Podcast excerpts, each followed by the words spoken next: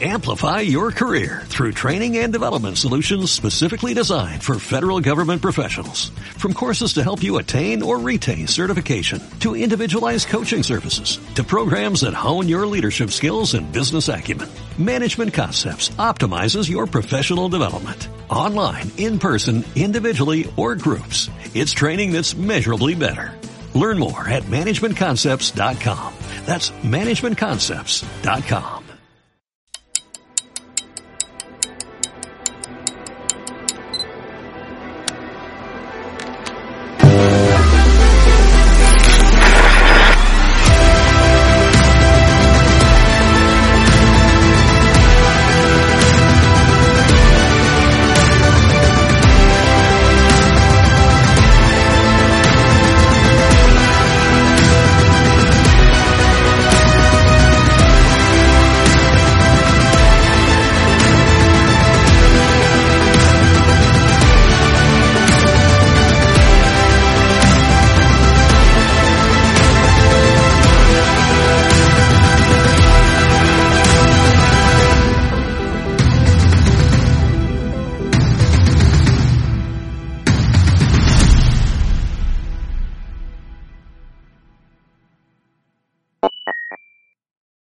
Bienvenidos a otro episodio del Eje del Mal. Eh, esta vez eh, vamos a hablar sobre ese país hermano de Venezuela, que es Colombia, y la repercusión que está teniendo el gobierno colombiano a nivel internacional, pero también de una situación muy particular que está ocurriendo allí. Y pues, ¿quién mejor que un colombiano para hablar con nosotros de lo que está pasando en este país sudamericano, que además tiene ahora mismo el foco de los medios de comunicación ahí atentos a lo que viene ocurriendo tras desvelarse un escándalo de corrupción que involucra al presidente de Colombia, Gustavo Petro, al que era el embajador de Venezuela eh, eh, de Colombia en Venezuela, Armando Benedetti, y a una de sus asesoras. Eh, esto es un escándalo por una supuesta financiación ilegal que además ha tenido una repercusión en varios actores políticos de la izquierda a nivel internacional. En España fue Pablo Iglesias el que salió en defensa de Gustavo Petro, ese presidente que perteneció a la guerrilla M19 durante muchísimos años y hoy estamos nada más y nada menos que con el presidente de una organización sumamente importante en Colombia y es que es una organización de víctimas del terrorismo colombiano, víctimas de Gustavo Petro, de sus compañeros y de la guerrilla colombiana y, los paramilitares también, porque allá en Colombia lamentablemente se sufre por todas partes de este mal que viene azotando a la sociedad desde hace muchísimos años. Bienvenido Fernando Vargas, Fernando Vargas a este espacio, a este programa contra el eje del mal, donde nos encargamos de hablar sobre todo lo que está ocurriendo en nuestra región y pues es un gusto tenerte hoy aquí con nosotros. Mil gracias, Adaís. Eh, es un honor para mí y un gustazo estar en este programa y un saludo especial a toda tu audiencia que es grande allá en España, por supuesto que sí. Y un abrazo muy sentimental por mi sentimiento muy hispanista que tengo desde aquí. ¿eh?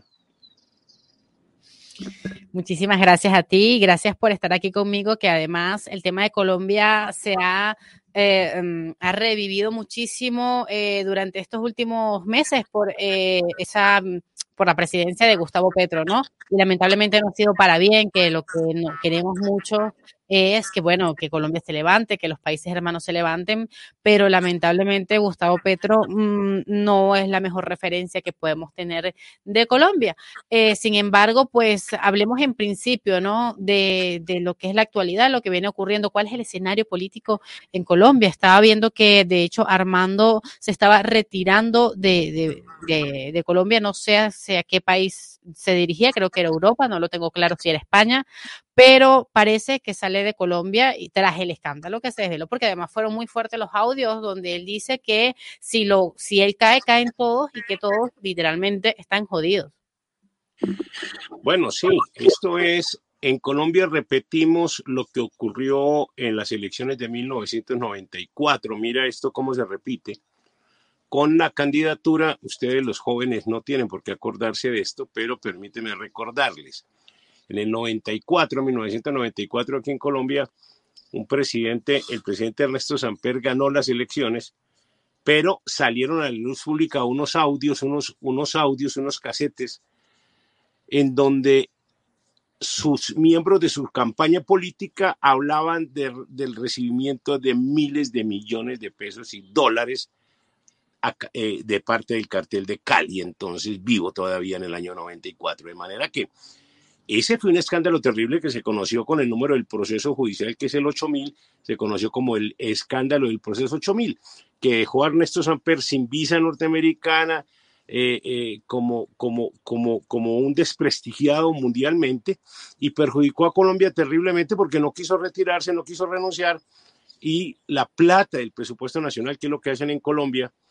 no sé si en España estarán haciendo lo mismo, supongo que sí, la reparten entre sus partidos políticos que los apoyan para tener mayorías en el Congreso y así evitar que tengan sanciones políticas en el Congreso de la República. De manera que hoy, ¿qué tenemos? Hoy tenemos un presidente Petro, guerrillero, es guerrillero, que no pagó un día de cárcel por ninguno de sus crímenes en el M-19, que sale de las FARC, porque el M-19 es un hijo de las FARC de manera que, que esa, ese cordón umbilical con Azfar y con el Partido Comunista Colombiano es directo, es directo.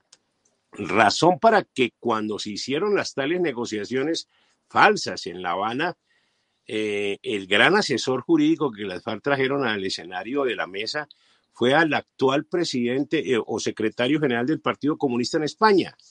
De manera, de manera que este individuo estuvo aquí haciendo los pactos leoninos con que el presidente Santos, un traidor de Colombia, eh, muy de la línea de San Pedro, entre otras cosas, y muy amigo con Petro, entre otras, eh, eh, entre toda la izquierda colombiana y el liberalismo, el Partido Liberal, que hay que decirlo, porque es que todos estos pactos se hicieron a la sombra del Partido Liberal. Aquí el Partido Comunista es minoritario, el Partido Liberal es el partido mayoritario y, se hizo, es como decir allá tal vez el PSOE, de, manera que, aquí el Partido Liberal, que caería bien con el PSOE, o sea, sí puede haber una similitud en ideologías y en su, manera de comportarse. Violaron un plebiscito que el presidente Santos hizo el 2 de octubre de 1916, eh, del 2016, preguntándole a los colombianos si les gustaba o no el acuerdo de 300 páginas que había llegado a firmar con las FARC. Hicieron todo para ganarlo, todo, absolutamente todo, y lo perdieron. Pero ¿cómo lo perdieron? Lo violaron. Y entonces aquí no hubo, ni en el mundo hubo ningún tipo de condena ni de rechazo de los países democráticos, entre comillas, ni de los defensores de la democracia, ni de las organizaciones de derechos humanos tan demócratas. Ninguno se pronunció porque todos estaban de acuerdo en el beneficio hacia un grupo armado guerrillero o de izquierda radical como son las FARC. Sí, permíteme que te interrumpa, Fernando. Por eso es sumamente importante. Voy a hacer un pequeño paréntesis aquí. Eh, perdón, pero es que es necesario hacerlo porque eh, eh, los colombianos dijeron que no querían un acuerdo de paz con la guerrilla y por medio de un proceso democrático. Pero Santos se saltó la voluntad del pueblo colombiano e impuso igual un un proceso de paz, que sabemos que con estos guerrilleros paz jamás se va a tener, eh, y además de eso, es que lo hizo bajo el amparo de una comunidad internacional bastante blanda y además complaciente con criminales tanto como esos de las FARC, pero también como los que están en Venezuela y que llevan bajo su responsabilidad la muerte de miles de venezolanos y de muchísimos jóvenes que tienen sangre en las calles de mi país. Entonces, es muy importante lo que has dicho, porque es, todo esto ha ocurrido bajo el amparo de una comunidad internacional que hace oído sordo a las víctimas y además a la voz de los colombianos que dijeron que no querían negociar con la FARC, pero con todo. Y eso Santos se encargó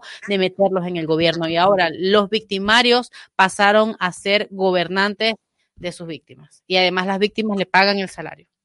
Claro, Santos, eh, Juan Manuel Santos, se hace popular en Colombia eh, cuando lo nombra Uribe ministro de Defensa sin tener ningún tipo de preparación para eso. Y de por sí no ejerció eso porque fueron los comandantes militares los que ganaron la guerra en Colombia y el Plan Colombia, que fue el apoyo tecnológico y militar que Estados Unidos le prestó a Colombia en esos años para derrotar a las FARC y se logró.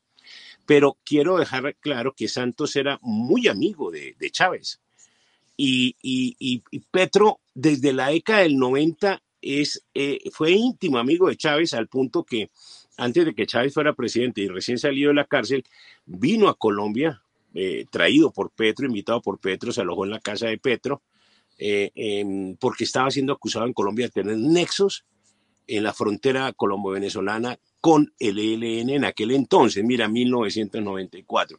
Aquí estuvo Chávez invitado por Petro. De hecho, sí, en 1994 también fue recibido en La Habana con honores como presidente por Fidel Castro, pero es que además, antes de él, eh, bueno, después de, eh, de, que él saliera de la cárcel, entiendo por lo que se viene diciendo, eh, tras estas investigaciones que se hicieron por los nexos del narcotráfico del gobierno venezolano con la FARC y toda esta historia, que el gobierno de Hugo Chávez, desde sus inicios, incluso muchísimo antes de, de que fuese en gobierno, eh, tenían eh, ya relaciones con la guerrilla colombiana, con la FARC, con el ELN, sobre todo con las FARC, sobre todo con la FARC, y que ya habían, ya se encontraban ellos haciendo transacciones ilícitas. Esto todo presuntamente porque no tengo las pruebas en mano, pero esto es lo que han declarado los mismos jerarcas del chavismo que están hoy en Estados Unidos presos están sirviendo como, eh, como testigos a la justicia norteamericana y y debido a todo esto, es que también Nicolás Maduro hoy tiene un cartel de se busca y además con recompensa en Estados Unidos.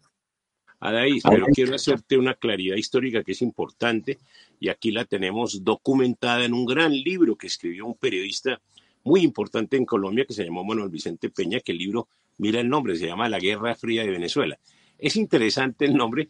Él se va en los años 80 a la frontera con Venezuela en el Arauca y en el, en el, norte de Santander, y encuentra algo, algo espantoso. Estoy hablando de antes de Chávez, y encuentra que hay, ya desde antes de Chávez, un tejido político de complicidad entre alcaldes venezolanos, guardia venezolana con el ELN y las FARC en la frontera de Arauca y del en norte. la zona de los llanos de Apure, eso siempre, ese conflicto ha existido desde mucho tiempo. Y ojo, soy de las que dice que el problema de Venezuela no empieza en el, en el 99, empieza para mí en el 58. Cuidado que no hemos profundizado en eso, pero...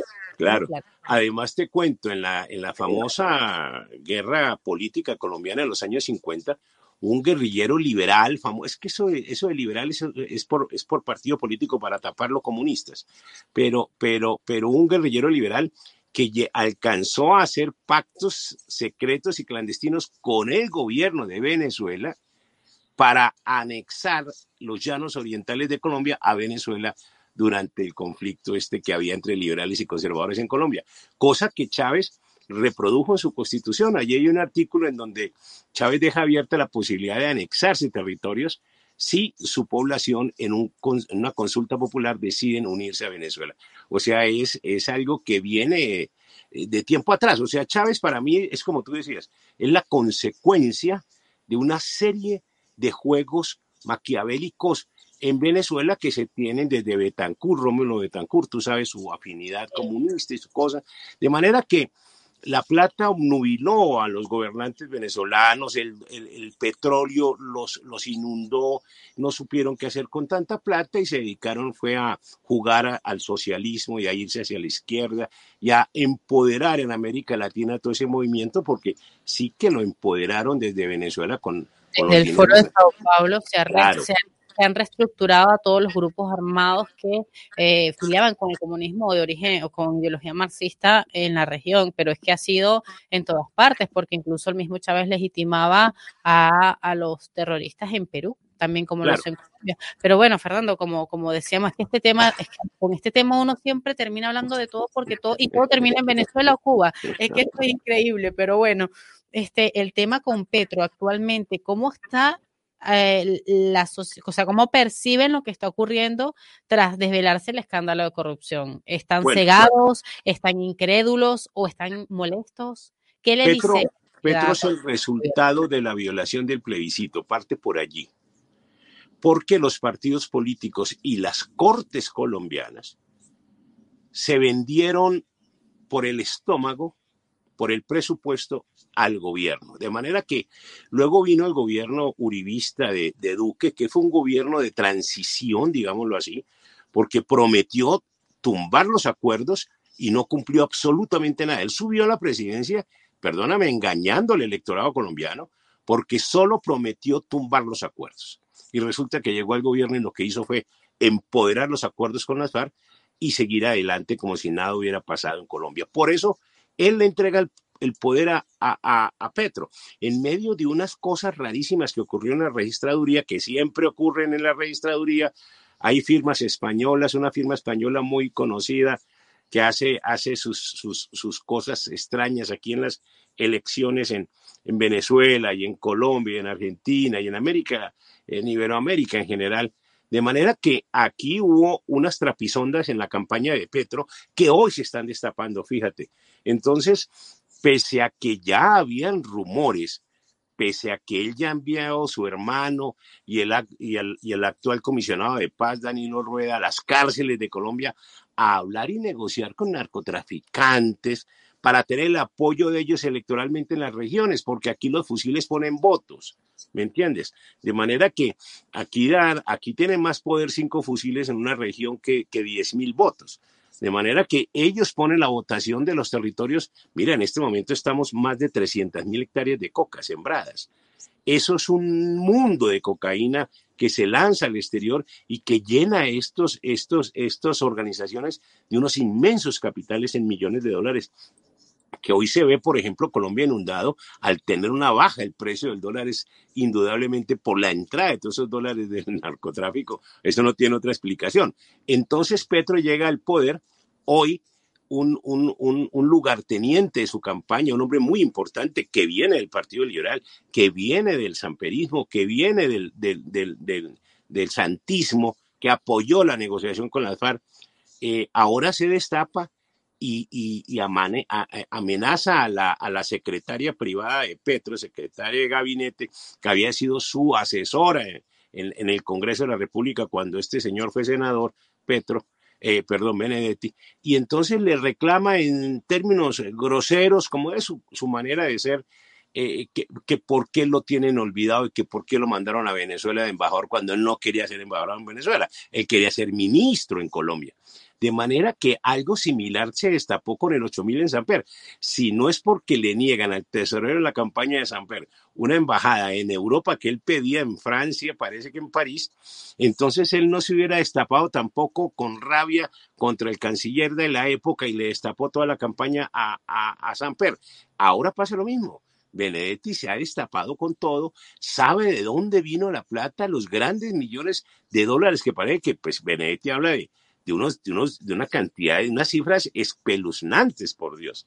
De manera que allí entró, entraron millones de dólares en la campaña de Petro, con lo que se repartió para, la, para recoger, comprar votos en el Pacífico colombiano, en los departamentos donde arrasaron con esa, con esa plata, en la costa colombiana, costa norte colombiana. Es decir, eh, eh, salvo el interior del país donde esa plata no hizo mella en el electorado colombiano, pero sí en las zonas perimetrales eh, de costa, que siempre tiene una alta y hay que decirlo, una, una, una mal, mala costumbre eh, eh, de comportamiento corrupto político. De manera que Petro hoy está eh, en, en esa, se lleva cambiando más de nueve ministros en menos de, de, un año, nada se le sostiene, ha perdido ya el retiro, se le han retirado ya amistades del Partido Liberal, del Partido de la U, del Partido de Cambio Radical, de los otros partidos que no son de, eh, militantes de izquierda, pero que sí le estaban haciendo el juego a él por una parte del presupuesto nacional.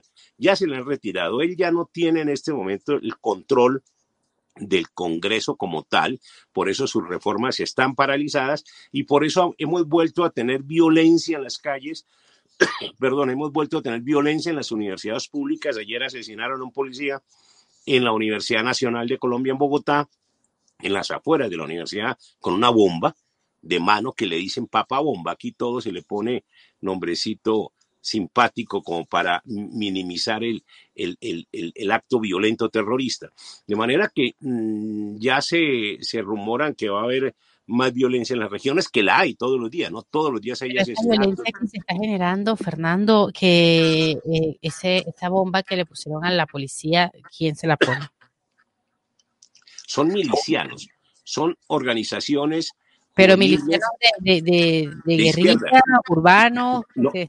urbanos, milicianos. ¿Cuál es el mensaje que hay detrás? Porque esto es preocupante en Colombia. A ver, cuando eh, en Colombia comienzan a ocurrir cosas así, por lo general, lo primero que uno hace asociarlo es a la guerrilla, ¿no? A las grandes. Luego te vas con detenimiento buscando a ver qué es lo que está ocurriendo y pueden ser grupos pequeños, grupos de armados, grupos de eh, crimen organizado. O sea, ¿qué hay detrás de ese ataque?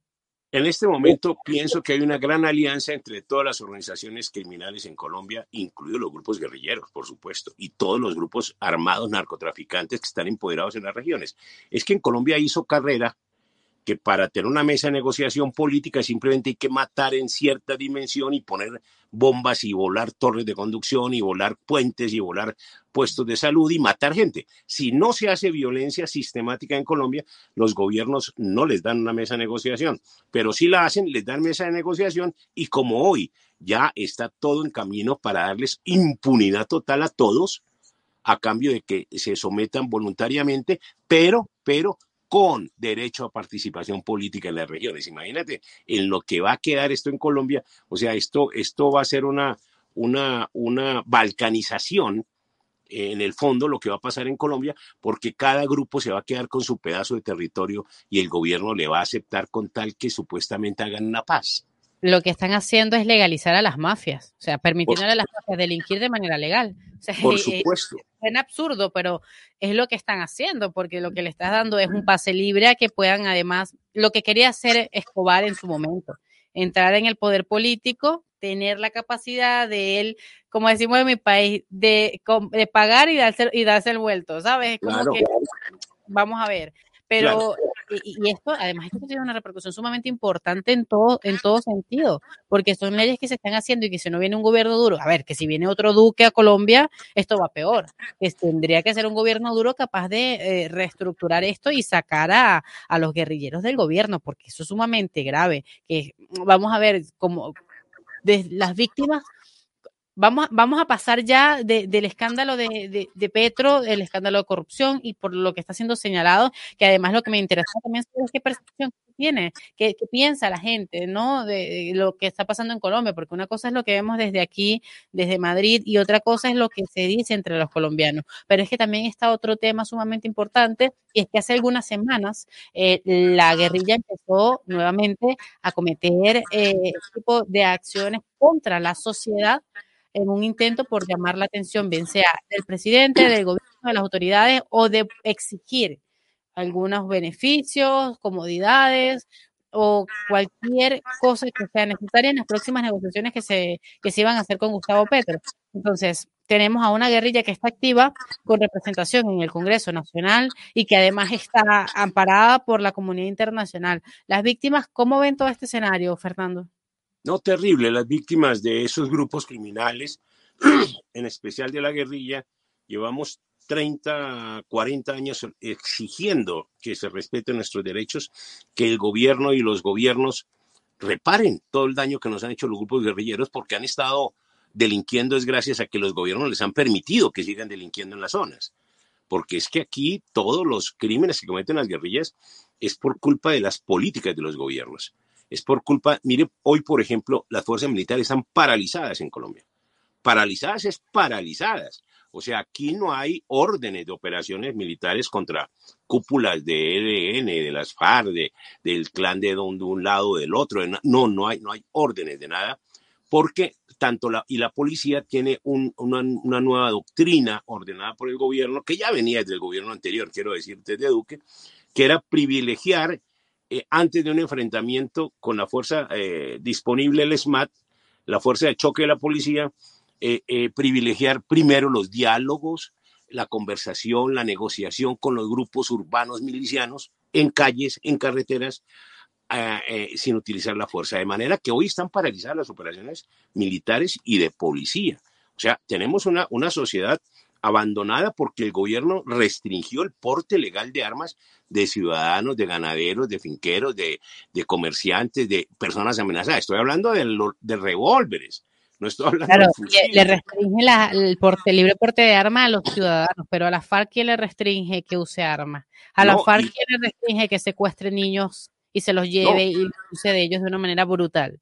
Y posteriormente, si a uno lo cogen con un arma eh, en la calle que no está amparada porque está prohibido el porte, entonces le meten 10 años de cárcel. Pero cuando las FARC, con los fusiles que cargan, con todas las bombas que ponen, con todo el armamento pesado, la FARC, el ELN, entran a una mesa de negociación, ese porte de armas queda totalmente conexo al llamado delito político y no tiene sanción penal. Entonces, fíjate que ellos sí pueden cargar las armas con la seguridad de que mañana no les van a cobrar ese porte ilegal y ese asesinato que hicieron con esas armas. Esto, esto es aberrante. Mira, por ejemplo, las FARC negociaron en el 17 con, en el 16 con, Petro, eh, eh, con, con Santos un, acuerdo leonino donde hubo perdón, se les nombró un tribunal para ellos que es la JEP. Es increíble. Ellos nombraron su propio tribunal para que los amnistiara y lo peor es que al final de la negociación metieron al ejército y a la policía dentro de ese tribunal para ser juzgados por los magistrados que ellos de tercera banda nombraban. De manera que un tribunal hecho para las FARC, para que lo, lo, lo, amnistía las FARC, y pusieron al ejército y a la policía a ser juzgados por ellos. Es la cosa más absurda que el mundo pueda ver. Sí, de hecho, eh, eh, ahora mismo en Colombia, si lo ves desde otra perspectiva, más allá del escenario político que se está dando, de las pretensiones, porque yo creo que en política siempre hay intenciones que son al mediano, a corto, mediano y largo plazo. Y tienes tiempos para hacer, meter presión, buscar, conseguir negociar. Y lo que parece ser eh, ahora mismo con esta nueva negociación que quiere hacer Gustavo Petro con la FARC es que eh, los guerrilleros están viendo una oportunidad de presionar para conseguir mayores beneficios eh, en el proceso, a pesar de que lo tienen casi todo. O sea, a la FARC se le está dando impunidad total y además le estás dando un cargo político porque te voy a premiar. O sea, te voy a premiar para que dejes de matar a la gente y para que dejes de violar niños y secuestrar. Eh, y, aquí es curioso porque estabas hablando del narcotráfico y de las hectáreas de coca que tienen ahora mismo en Colombia y de cómo esto además es algo que se nota y que, se siente en la economía del país.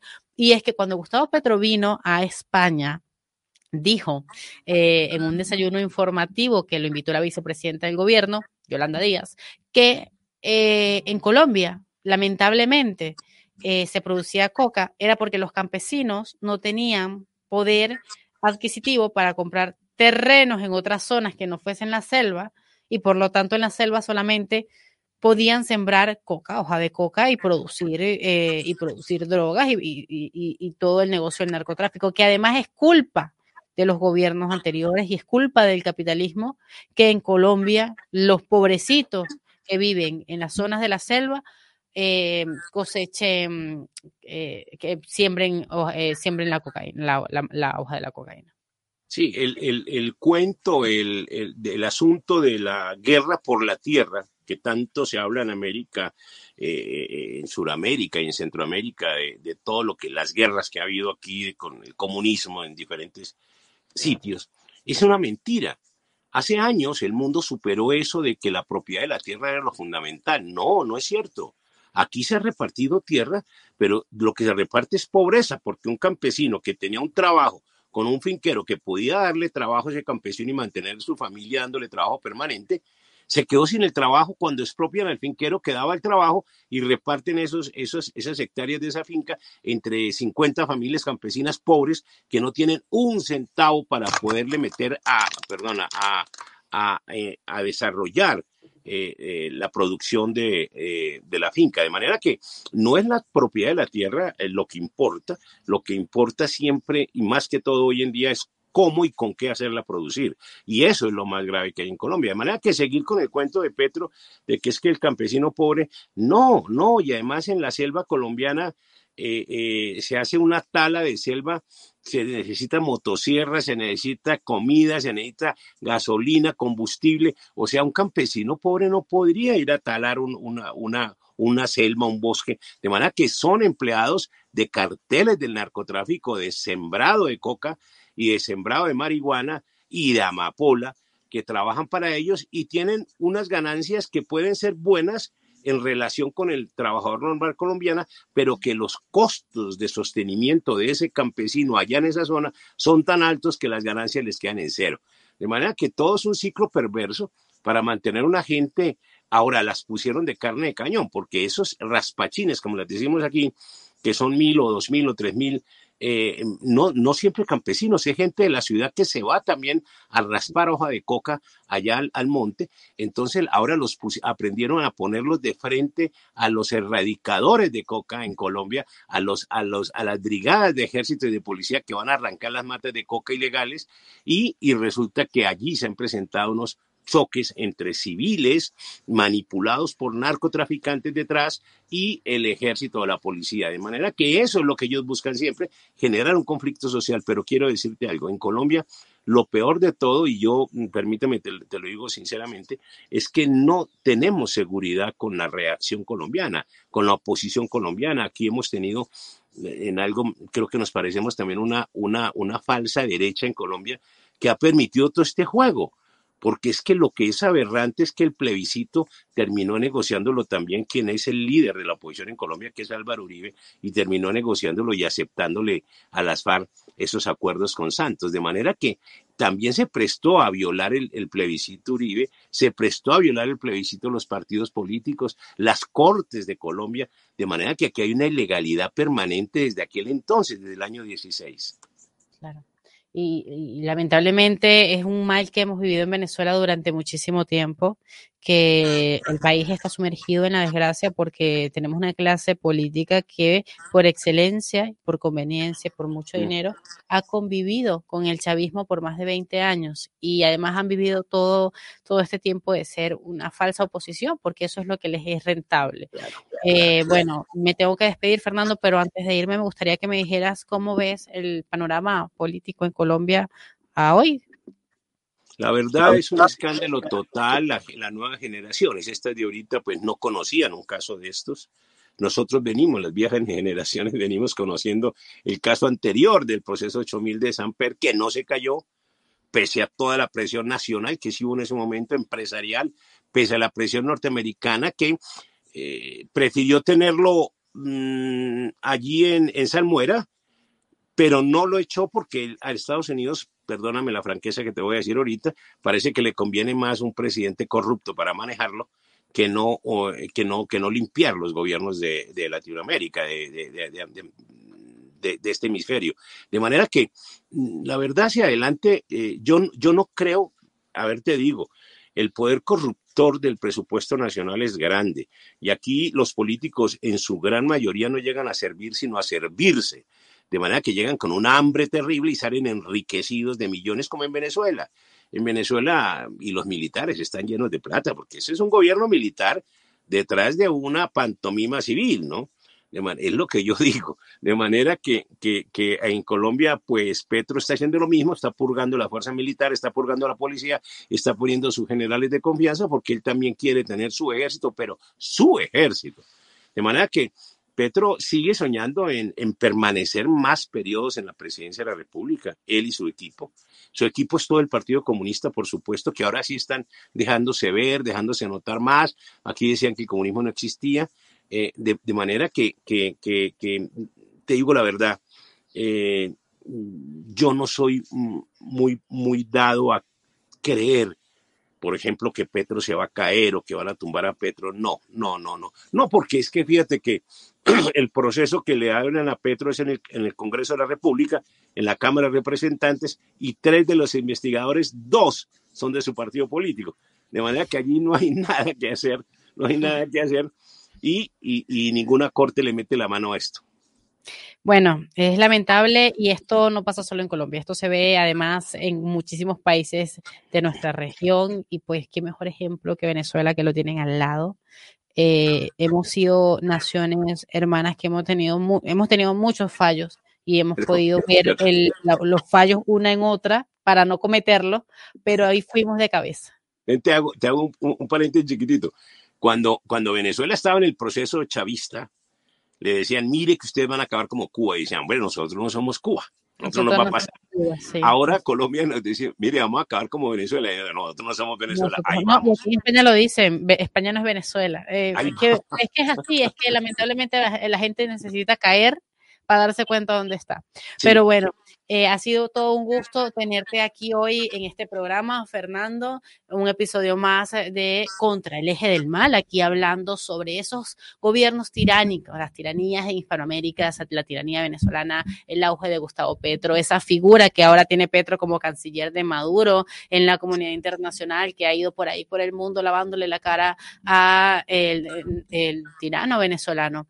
Eh, bueno, de tirano venezolano, cuidado, que parece que de nacimiento no es muy venezolano, pero no tenemos todavía el acta de, nacimiento hermano. Pero vamos que cuando el río suena es porque piedras trae. Pero pues, muchísimas gracias a toda la audiencia que ha estado hoy aquí. Nosotros contentos de poder hablarle, hablarles a ustedes de lo que está pasando al otro lado del Atlántico. Y pues, hasta el momento, esta es la situación en Colombia. Lamentable porque como país hermano siempre he visto eh, a Colombia con buenos ojos. Espero yo que los colombianos puedan salir de esto y que pues pronto nuestras naciones empiecen a levantar, Fernando. Muchísimas gracias una vez más. Gracias a los que están viendo este programa y será hasta un próximo episodio de Contra el del Mal. Muchas gracias, Adel. Muy amable.